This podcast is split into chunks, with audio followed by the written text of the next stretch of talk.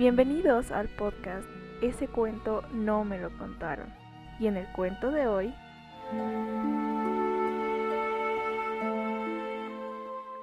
Más sobre Maui. Leyenda popular maorí de Edith House. Maui tenía una abuela, una vieja y extraña mujer mágica, cuyos huesos funcionaban con encantamientos. La visitó y le pidió que le diera uno de esos huesos. Ella sacó su mandíbula de su lugar y se la regaló. Volvió a su casa encantado, porque ahora sus poderes mágicos serían mayores que nunca. Era verano y los días eran muy calurosos. La gente se quejaba del sol.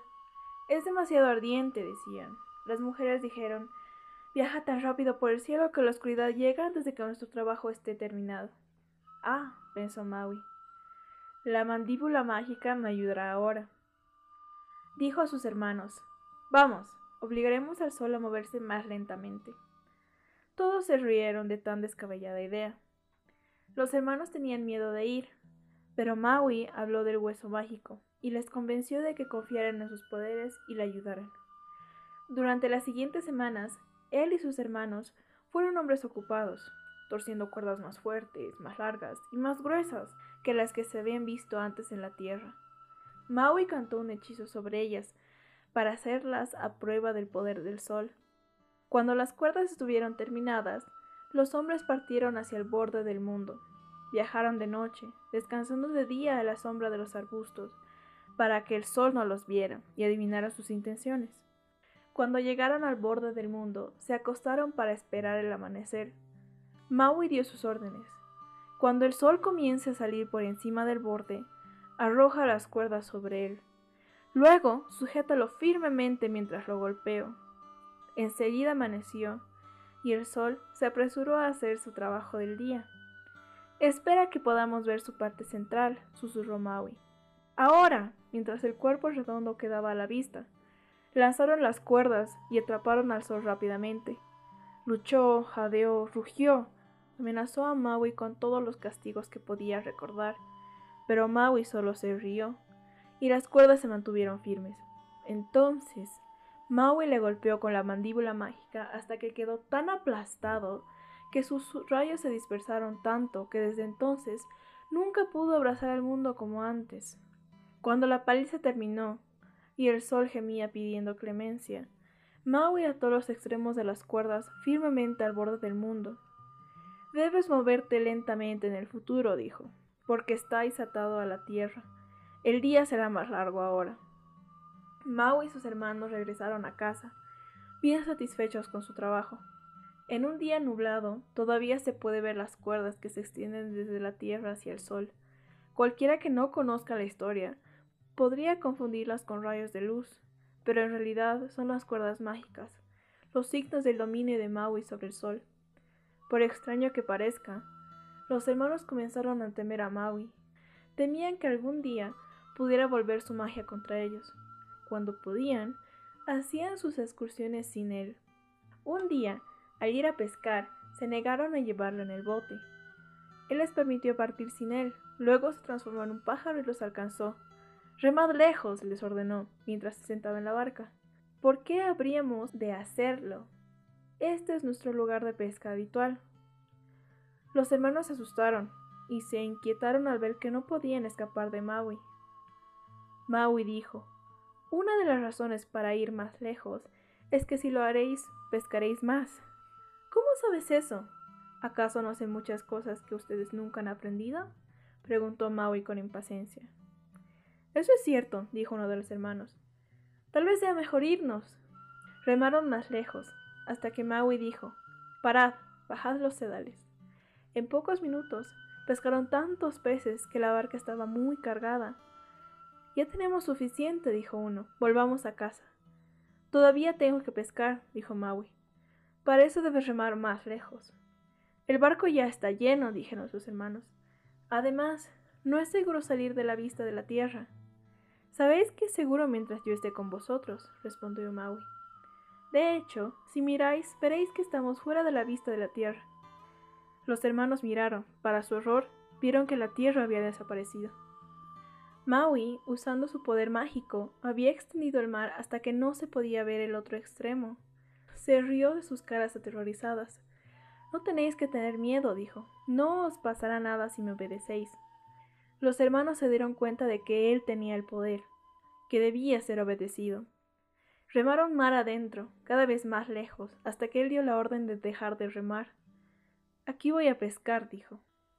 Había tallado un anzuelo en la mandíbula mágica. Lo fijó cuidadosamente a su sedal. Lo dejó caer en el agua y pescó hasta que el tirón del sedal le indicó que había pescado algo. No era un pez cualquiera. El peso era tremendo. La fuerza humana por sí sola no podía levantarlo. Solo el poder mágico podía moverlo.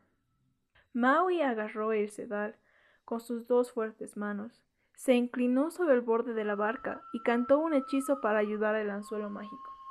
Lentamente, centímetro a centímetro, recogió el sedal, cantando cada vez más fuerte para hacer subir el gran peso. El sedal entraba ahora con más rapidez. El agua empezaba a silbar y a burbujear y a hervir.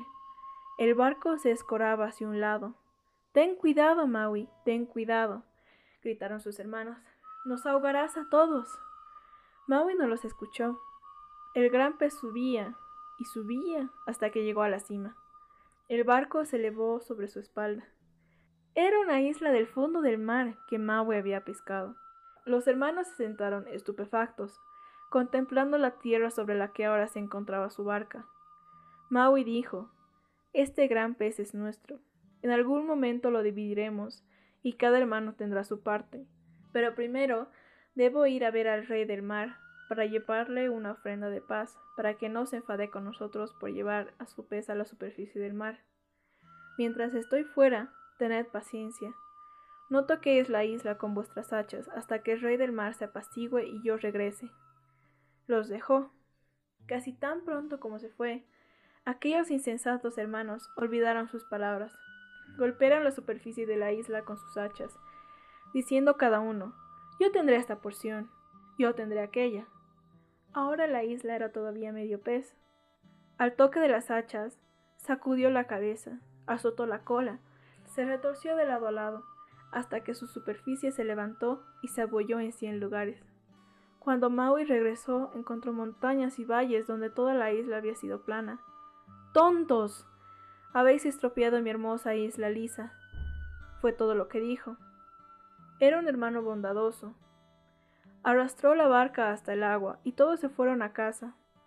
Más tarde, llevaron semillas y plantas a la isla, y algunos de los hermanos se fueron a vivir en ella. Maui estaba preocupado por la muerte de los amigos. No hay manera de saber si los hombres no pueden vivir para siempre, le preguntó a su padre. Su padre respondió donde el horizonte se une al cielo se encuentra Ine, la gigantesca diosa de la muerte. Si algún hombre entrara en ella sin peligro y tocara su corazón, moriría, y los hombres vivirían para siempre. Pero es tan terrible que ningún hombre se atreve a acercarse a ella. ¿Cómo es ella? preguntó Maui. Su cuerpo es el de un gigante. Su pelo es como una maraña de algas. Su boca como la de un tiburón. De sus ojos rojos salen rápidos relámpagos. Es feroz y cruel, a más no poder. Iré a ella para ganar la vida eterna para el mundo, dijo Maui. No, dijo su padre. Su madre dijo la muerte te espera allí. Algo me dice que si vas, no te volveré a ver. No te vayas. Maui no se dejó disuadir. ¿No he vencido al sol? preguntó. ¿No he pescado una gran isla para que sea un hogar para los hombres? Mi magia me protegerá. Me iré. Trató de encontrar compañeros para su viaje, pero todos tenían miedo. Incluso sus hermanos, aunque conocían sus poderes, no querían enfrentarse a la temible diosa. Al final partió solo. Entonces, los pájaros que lo amaban se reunieron para hacerle compañía, saltaron y revolotearon a su lado en el camino, animándole con su alegre charla y sus dulces cantos de arbusto. Al final de su largo viaje se encontraron con Ine, profundamente dormida. Silencio, susurró Maui a sus pequeños amigos. Me lanzaré a su garganta mientras yace allí con la boca tan abierta. Si queréis preservar mi vida, no emitáis ningún sonido que la despierte hasta que yo vuelva. Los pájaros prometieron en susurros ser silenciosos como la tumba. Maui se quitó el manto y corrió hacia su fuente. Corrió velozmente hacia adelante, saltó y se posó en la garganta de Ine. No se deslizó tan fácilmente como esperaba. Por un momento sus piernas colgaron fuera de la manera más cómica. Los pájaros intentaron reprimir la risa, pero la lavandera no pudo contenerla. Se echó a reír alegremente, y así hizo reír a los demás. En un instante Ine se despertó, cerró sus grandes dientes y mató al pobre Maui. Oh querido, oh querido, gritaron los pájaros aterrorizados. Volaron para llevar la triste noticia a la madre y al padre de Maui. La lavandera arrepentida se escondió en la miseria pero el viento del noroeste la encontró y se enteró por ella de lo que había hecho. Voló a Rangi con la noticia de la muerte de Maui. Dile a Ine que me entregue su espíritu, dijo Ragni. Ella tiene su cuerpo, pero su alma debe venir a la tierra del cielo. El viento entregó el mensaje, y Ine tuvo que entregar el alma de Maui. Así que Maui se fue a vivir de nuevo al cielo, y allí ha vivido desde entonces. Cuando las noches son oscuras, los hombres de la tierra dicen, Maui está haciendo eso. Ha puesto su mano sobre la luna para burlarse de nosotros aquí abajo.